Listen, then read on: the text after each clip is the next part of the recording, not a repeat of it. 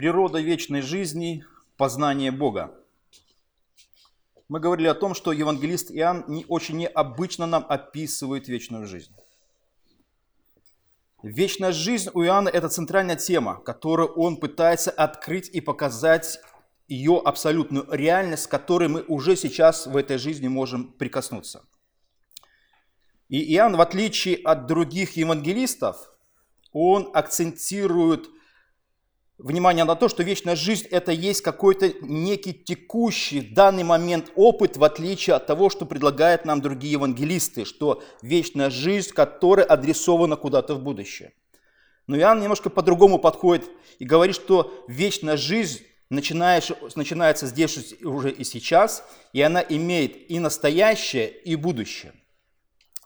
Вечная жизнь, она касаемая будущее, это говорит о том, что главная задача Евангелия от Иоанна заключается в том, чтобы показать людям путь к жизни в текущем веке, в нынешнем веке. А век грядущий как бы предвосхищает еще большие благословения, и вхождение в этот грядущий будущий век, оно наделяет уже как бы общий, такой как бы общее, закрывает все вопросы, касаемые человека, который входящий в вечность.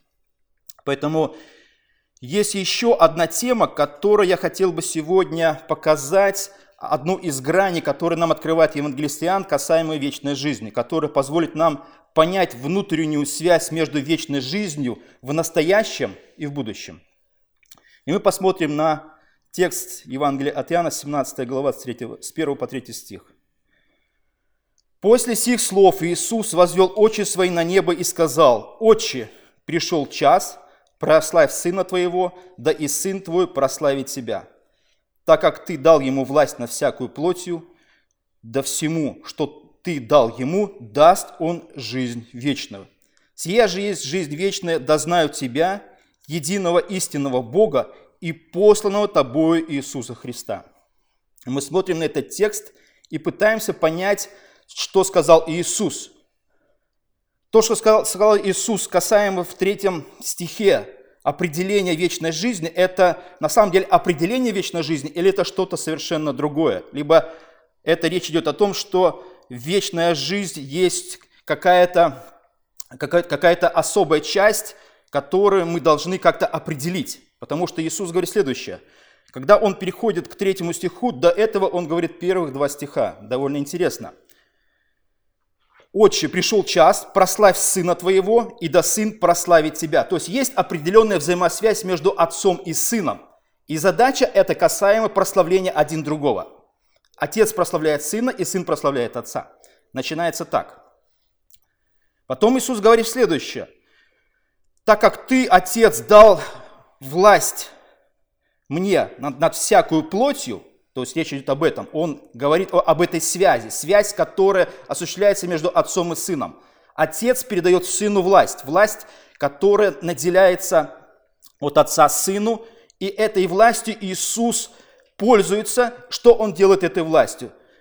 Да всему, что ты дал ему, даст он жизнь вечную.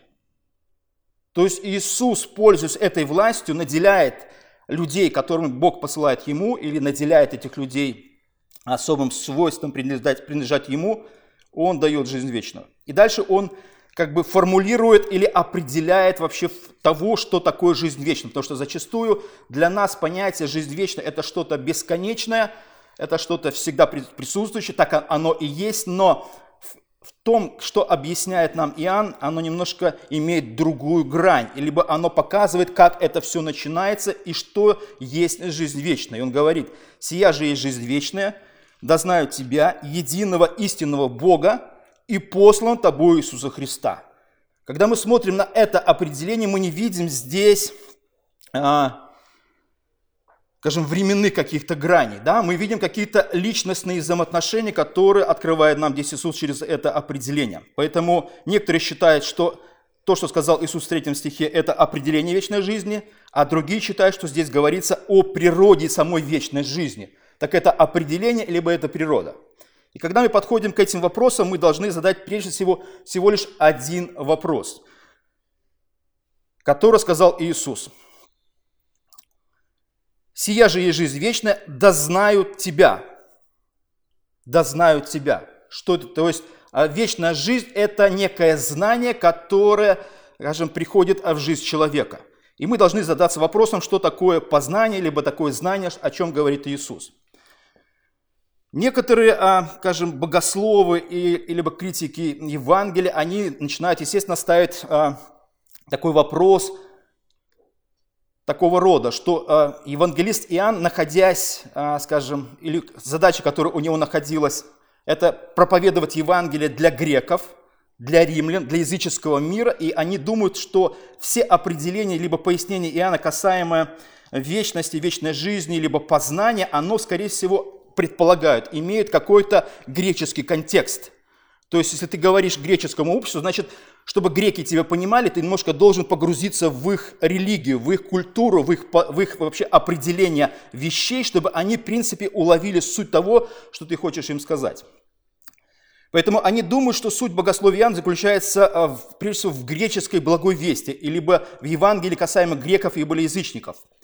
И необходимо тогда, исходя из этой мысли, понять вообще, что греки подразумевали под словом «познание», либо «знание», и что евреи понимали под словом «познание», либо «знание», так как Иоанн является, с одной стороны, иудеем, но с другой стороны, он э, проповедует грекам э, Евангелие. Поэтому мы должны посмотреть вообще на это слово «познание», чтобы прийти вообще к определению вечной жизни, что есть такое – когда мы переходим к определению а, познания в греческой мысли, то мы должны посмотреть вообще, как греки понимали слово «познание», либо знание касаемого человека и божества, как это все взаимоотношения касается. Потому что, исходя из текста, который мы читаем Евангелия от речь идет об этом. Потому что отец знает сына, сын знает отца, один другого прославляет, один другого наделяет властью, и потом а другой передает некую, некое, скажем, некую вещь в виде вечной жизни тем, кто принадлежит ему, либо тем людям, которые Бог передает ему, как в собственность. Это вот как бы так. Бог передает в собственность верующих Христу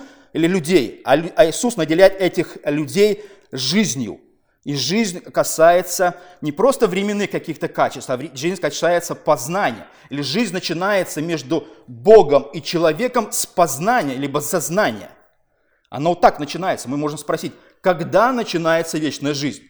То есть с чего она начинается? Либо что такое вечная жизнь, да? Кажется, мы вроде бы оперируем этими понятиями, но зачастую, если мы начинаем задавать такие вопросы, нам довольно сложно, скажем, это определить, что это такое. Поэтому мы смотрим на то, как, например, греки понимали, что такое познание.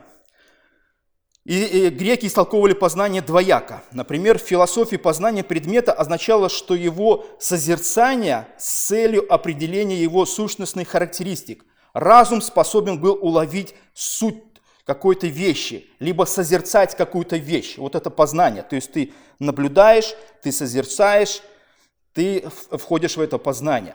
Либо они говорили так, что познание – это постижение конечной реальности, которую ты пытаешься, а, скажем, которую пытаешься определить, либо в нее войти.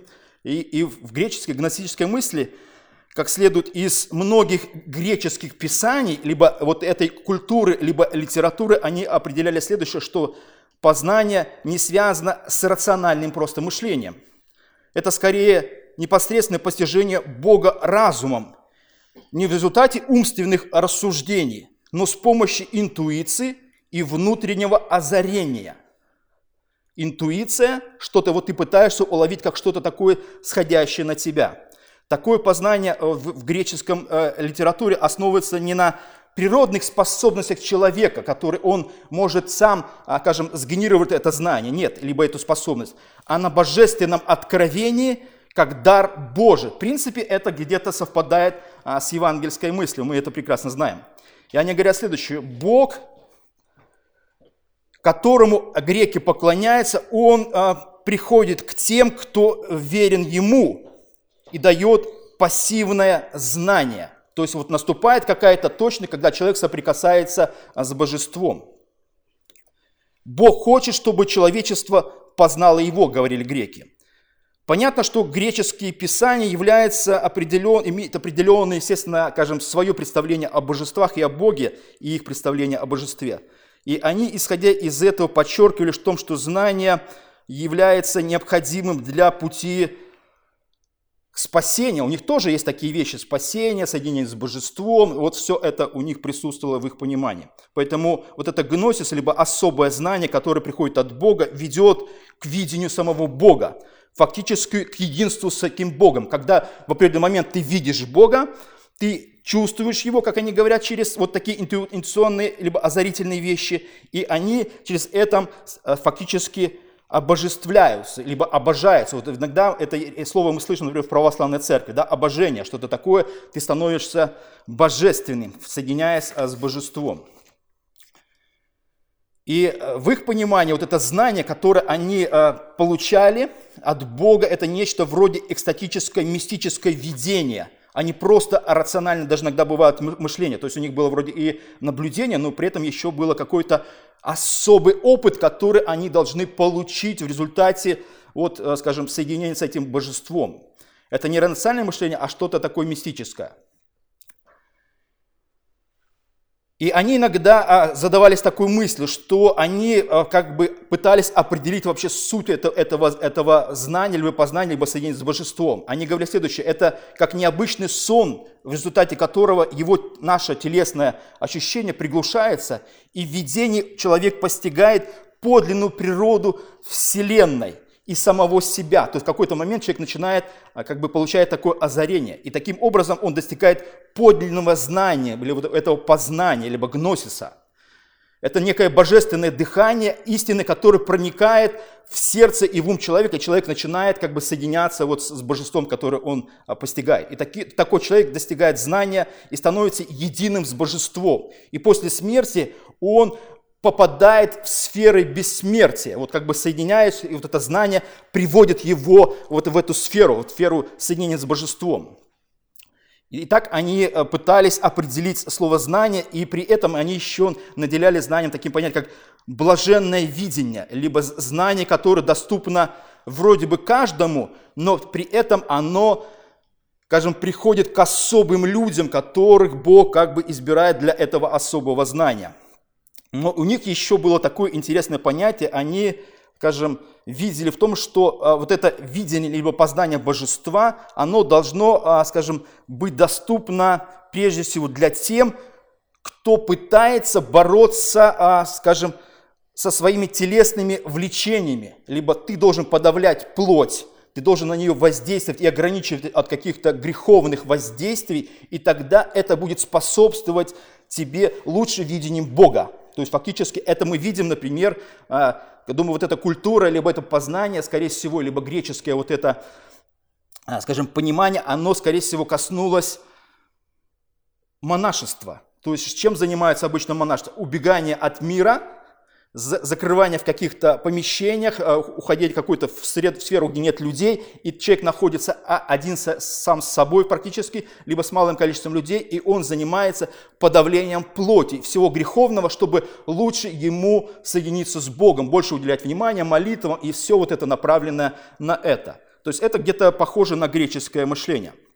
И при этом они говорили, что человек, обладающий знанием, э, понимает, почему и кем он сотворен не для физических наслаждений, но для вот этого будущего соединения с этим божественным разумом, который он соединится после своей смерти, когда он покинет тело. Поэтому, э, кому ведомо из их была природа оставления вот этих греховных вещей, они могли, скажем, преодолеть вот это, скажем, воздействие плоти и таким образом легче соединиться с божеством. Вот такая как бы концепция, которая была у них, касаемо познания. Это в греческой мысли. Но, но мы при этом должны еще посмотреть, когда смотрим текст Евангелия от что же евреи думали по поводу слова вообще познания, что было у евреев слово знания. В Ветхом Завете понятие познания представляло совершенно иначе. Оно было более практическим и более простым, в отличие от э, греков, которые пытались через вот знание, вот этот опыт, откровения, еще многие вещи а, соприкоснуться с божеством. У евреев это был прежде всего опыт – в отличие от греков, которых было просто созерцание, либо экстаз, в который они входили под результатом каких-то взаимодействий там, на плоть, либо еще каких-то актов. У евреев это был опыт, практический опыт, который, скажем, был у людей. Например, э, Исаия в 1.3 говорит следующее. «Вол знает владетеля своего, и осел ясли господина своего, а Израиль не знает меня, народ мой не разумеет. То речь идет о том, что умные животные узнают своих хозяев и, слуш... и послушно воспринимают место у кормушки или слушают команды хозяина. Они имеют прямую взаимосвязь между как бы, господином, господином животное, и вот хозяином и животное. Да, это взаимоотношение происходит. Бог использует этот образ показать, что такое э, у евреев знание, либо взаимоотношение с Богом. Вол знает владетеля своего, а Израиль не знает – вот как бы такое противостояние, либо мысль, которая распространяется. Поэтому у евреев знание представляет прежде всего отношение, общение, либо заботу Бога о том, кто, скажем, кому, ну, кто-то ему принадлежит. То есть Богу принадлежит Израиль, и Бог заботится, общается и проявляет какие-то хорошие взаимоотношения с тем, кто ему принадлежит. Вот такой на практическом уровне. Бог заботится во всех отношениях. Например, мы читаем в Псалме 1.6. «Знает Господь путь праведных». Что это значит? То есть знание Бога об Израиле означает, что Бог избрал Израиль своим народом. Те, кого Бог, э, Бог, э, Бога не знает, он не входит э, в его как бы, семью. То есть фактически это так, знание, которое определяет определенный круг – то есть Бог знает или фактически вступает в заботу, в отношения с определенной группой, которые принадлежат Ему. То есть познание людьми Бога, прежде всего, это некий отклик человека к Богу, это повиновение, это общение, как евреи понимали в Священном Писании в Ветхом Завете, и это отношение в каком-то определенном смысле в близком взаимоотношении. Это что-то такое практическое. Это не просто знание, которое приходит как-то таким-то таинственным мистическим образом, и человек созерцает и начинает как бы в таком тумане, а потом в ясном свете видеть. видеть. Нет. Это что-то у евреев более такое, скажем, рационально. И пророки действительно должны были знать Бога. Но нигде ни, ни один пророк не делает такого заявления и редко говорит, что Израиль знает Бога. То есть, что это значило, когда пророки говорили, Израиль не знает Бога или Израиль отвернулся от Бога? Значит, у них нет взаимоотношений. Бог не может уже, скажем, общаться нормально с этим народом, он не может оказывать им заботу, защиту, либо какие-то взаимодействия вот с этими людьми. Фактически они отворачиваются от Бога. И когда люди отворачиваются от Бога, не, не может быть вот этих взаимоотношений, фактически а, люди не хотят, скажем, знать Бога, или фактически не хотят иметь взаимоотношения с Богом. Люди отворачиваются, люди как бы препятствуют этим отношениям или этому э, некому знанию. Поэтому Познание Бога – это скорее а, цель как бы человечества, который пытается Бог достичь, потому что сказано следующее в Еремии 9:24. «Но хвалящийся хвались тем, что разумеет и знает меня, говорит Бог, что я Господь, творящий милость, суд и правду на земле, ибо только это благоугодно мне, говорит Господь». То есть речь идет прежде всего о том, что в большинстве, подавляющем большинстве – люди должны знать Бога, а, знать, разуметь Его. В каком плане? Что Бог оказывает э, милость, суд, правду на земле. И, то, и люди должны это, эту мысль как бы уловить, что Бог на практическом уровне вступает в взаимоотношения, вот это есть знание. То есть не просто вот в виде информации какой-то, вот я прочитал, я знаю, нет. Это что-то такое, что реально, скажем так, ты можешь ощутить через какие-то вот взаимоотношения. То есть тебе там приходит тепло, одежда, там забота какая-то, еще что-то. Вот это, а, а, это и есть знание. Это близкие какие-то взаимоотношения. Это не просто какое-то знание, только принадлежащее мне и все, либо особой группе. Нет, это что-то более приходящее на, таком, на такой практический уровень.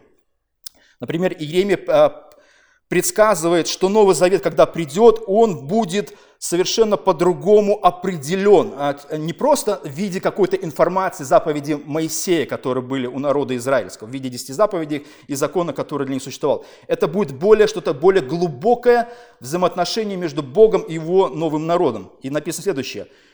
«И уже не будут учить друг друга, брат брата, и говорить, познайте Господа, познайте Господа, ибо все сами будут знать меня, от малого до большого, говорит Господь, потому что я прощу беззаконие их, и грехов их уже не вспомину более. То есть речь идет о том, что будет какая-то очень близкая, близкие взаимоотношения между Богом, настолько близкие, что, а, скажем, наше, скажем, сердце, все нутро будет подчинено а, в близких взаимоотношениях с Богом, которому, которому мы принадлежим. Все будут знать меня от малого до велика, говорит Господь. Все э, это уже будет касаться э, прощения грехов и вот этих э, взаимоотношений, которые будут распространяться фактически на вечность. Поэтому, когда мы опять возвращаемся от того понимания, что говорили греки что говорили иудеи, мы смотрим опять на текст Иоанна. И мы смотрим, что на самом деле не так все может быть просто и однозначно. Иоанн пытается соединить а, скажем, кажется несоединенным, при этом он а, переводит а, определение того, что есть вечная жизнь, совершенно необычным способом. Действительно, формальное сходство, кажется, вроде бы познание Бога у Иоанна касается вроде бы греческой какой-то культуры, либо понятия греческих прослеживается. Но прежде всего мы видим, что в определении Иоанна все-таки выходит совершенно более какое-то глубокое, некое, скажем, перетрансформация, например, определение, наверное, познания. И оно э, как бы вытекает, касаемо вроде бы из иудейской культуры, но при этом оно имеет как бы такой вот, а, скажем, микс, скажем, греческого понимания, каких-то идей и иудейского. То есть Иоанна познание – это опыт отношений между, прежде всего, как, каким образом складывается – опыт этот следующий. А, у евреев, как мы говорили, речь идет о отношении между народом и Богом, но а, у Иоанна он начинается, смотрите, необычным способом. Он говорит об, прежде всего, начинается это знание откуда, и потом куда это знание перетекает. Знание начинается, прежде всего, это опыт отношений между отцом и сыном. Вы понимаете? Отец и сын знают друг друга, можно так сказать. Это что значит? Это они имеют близкие взаимоотношения между друг другом. У них очень близкая связь, у них двусторонние отношения. Это что-то такое, что, а, скажем, очень крепкое, вечное, потому что говорим, когда бы об отце и сыне, мы говорим, что они вечны, они вечно пребывают, они вечно общаются, у них близкие взаимоотношения, вечные, всегда. Они друг о друге, скажем, заботятся и заботятся о чем, например, мы читаем, мы же читаем про, про что говорит Иисус? Отче, пришел час прославить Сына Твоего. То есть ты должен прославить меня. И что дальше? И Сын прославит Тебя. Сын прославит Тебя. То есть вот эти взаимоотношения касаются друг друга настолько, что каждый заботится о том, и отец, и сын, чтобы каждый прославил друг друга. Вы понимаете, да? Когда мы говорим, например, о вечной вообще жизни и о роли Иисуса в вечной, вечной жизни и спасении человека, мы обычно думаем таким способом, что самое главное, что в спасении? Мы думаем человек. Потому что мы, как, как человек или как люди, думаем о себе. Главное для нас – это спасение, это жизнь. Это, это прежде всего. А для Бога что самое главное? Для Бога не нужна жизнь, она, она и так принадлежит Ему. Жизнь принадлежит Иисусу, жизнь принадлежит Отцу и Святому Духу, да, а она как бы, ну, всегда с ними, она не может не существовать с ними. Вечность всегда принадлежит Богу, в любом случае. Тогда вопрос задаем следующий. Так что же главное для, в отличие от нас? А нам нужна жизнь, а Богу что нужно? А Богу нужна слава. Слава – это что-то более, скажем, великое, что, скажем, распространяется, и Бог чего хочет. Мы хотим спасения, а Бог хочет славы. И здесь сказано, что Пришел час, прославь сына, и сын прославит тебя. Вот это важное. Это самое важное, на чем стоит, можно сказать, Бог. И когда мы смотрим на это, мы понимаем, что, приходя уже к третьему стиху, определение вечного знания, о знании, речь идет о вот этих близких взаимоотношениях, которые начинают, начало свое взяли от отца и сына. Понимаете, это не просто знание, пришедшее как знание, нет. Оно имеет какую-то точку, откуда оно приходит. Например, а, в Евангелии от Иоанна 10, 14, 15 сказано следующее. «И знаю моих, и мои знают меня. Как Отец знает меня, так и я знаю Отца». Еще раз. «Я знаю моих», речь идет о христианах, «и мои знают меня». Как Отец знает меня, так и я знаю Отца. Понимаете? Знание, а, скажем, между нами и Иисусом – это то же самое, как э, знание между отцом и сыном. Понимаете? Вот эта связь, она точно такая же. Можно сказать, природа этой связи или этого знания, она такая же. Отец знает сына, и сын знает отца. Знание, вот это слово знание, оно перетекает в отношения между нами и Иисусом. Понимаете? Вот такое же знание, такое, это близкая забота. Это значит, что это перевести с еврейского, греческого на нормальный язык. Это значит, как отец заботится о сыне, так и сын имеет близкие, заботливые отношения по отношению к тем, кто принадлежит ему. Иисус заботится. Не просто «я тебе даю жизнь вечную, делай с ней что хочешь». Понимаете, как иногда люди думают, я попадаю в вечность, а чем я там буду заниматься? На гуслях там играть, там, по парку ходить, там, э, на пляже лежать, в речке купаться, там, чем я буду там заниматься? Нет. А вечная жизнь, она как бы представлена в виде сада, в виде города, в виде каких-то благословений, в виде света, который будет всегда. Да, есть такие вещи осязаемые, там деревья, река, там много-много чего описано, животные, которые рядом ходят. То есть все будет очень красиво. Реально будет ну, то, что даже мы себе трудно представить. Это даже не фантастика, это что-то ну, будет божественное, очень удивительное. Но в описании того, что говорит Иоанн, и знание которое, либо знание, которое и есть вечная жизнь. Понимаете, вот знание и вечная жизнь – это одно и то же. Поэтому мы можем сказать, а так что такое вечная жизнь? Это вот эти близкие взаимоотношения, вечные близкие отношения, навечно, которые принадлежат Сыну и принадлежат нам. Но они начали лишь потому, что Бог когда-то дал власть Иисусу, как мы читаем, так как ты дал ему власть над всякую плотью, да всему, что ты дал ему, даст он вечную жизнь. Что он даст? Что, какую, какую жизнь вечную? Что это? Что он даст? И дальше Иисус говорит следующее. «Сия жизнь, жизнь вечна, да знают тебя, единого истинного Бога, и послан тобой Иисуса Христа».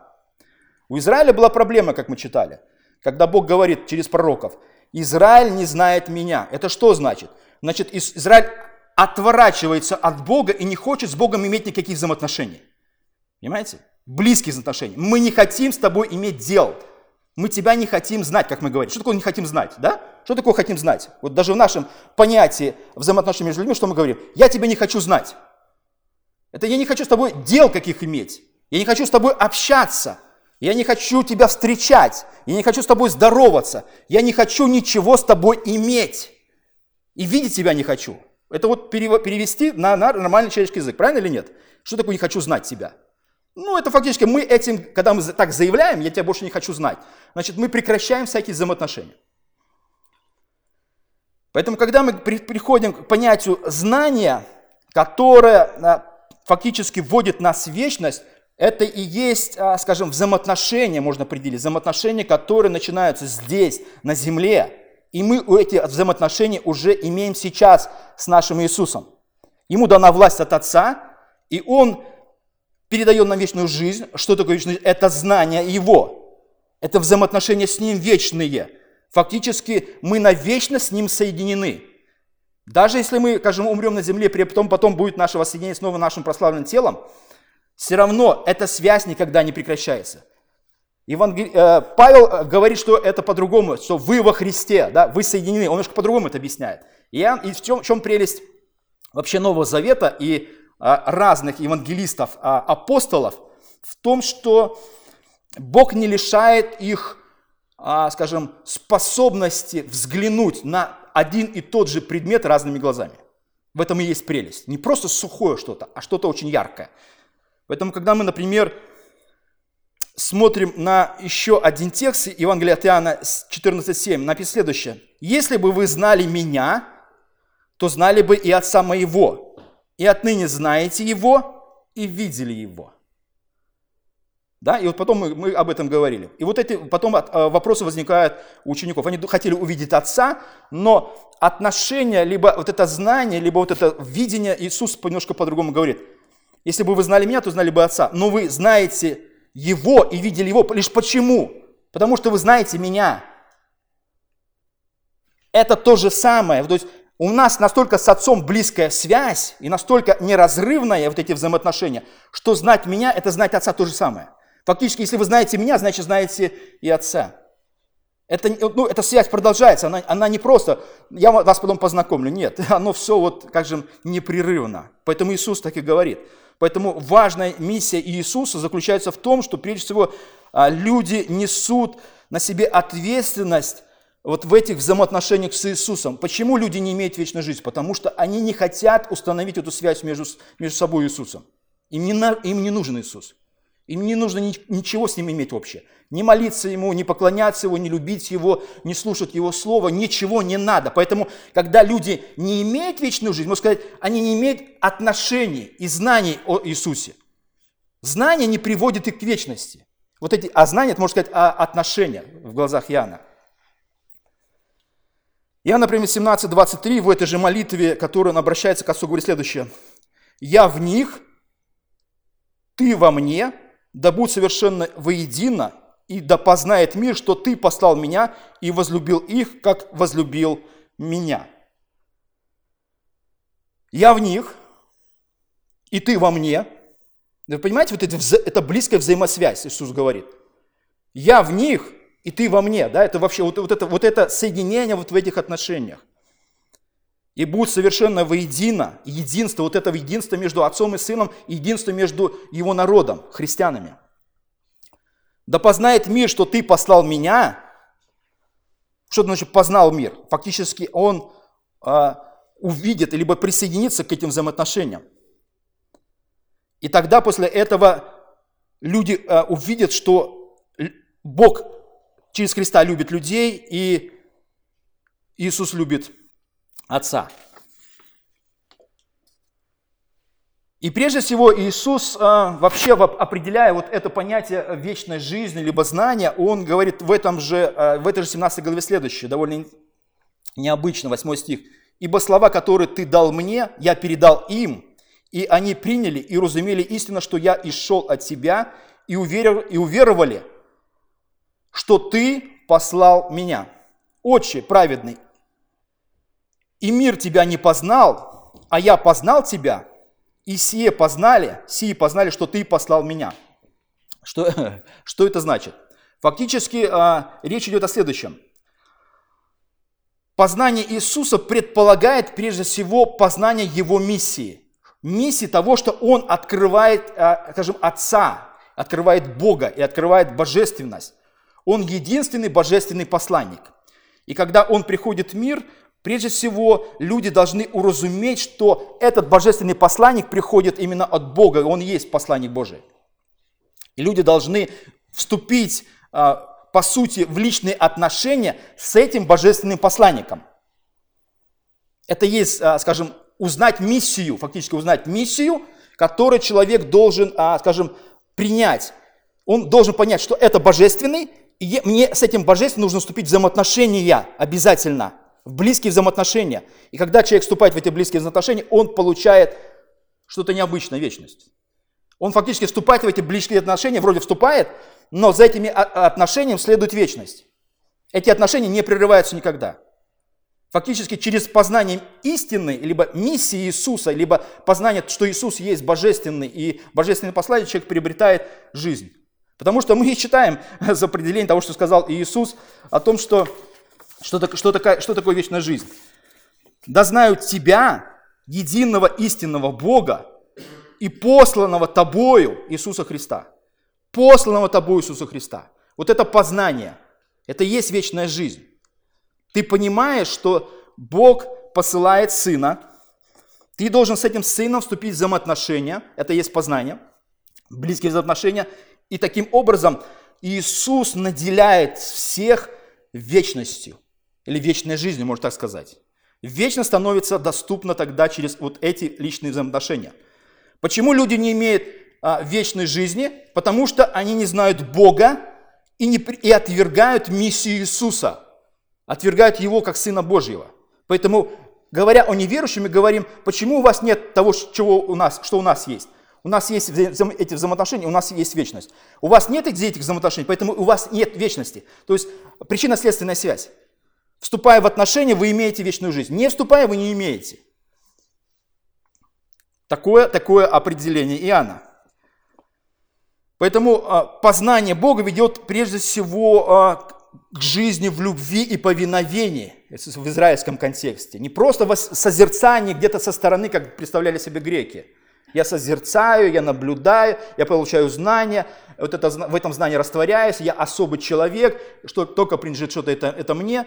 Нет, тут что-то более практичное. Мы вступаем в эти отношения, мы любим, мы поклоняемся, мы слушаем, мы наблюдаем за нашим Иисусом.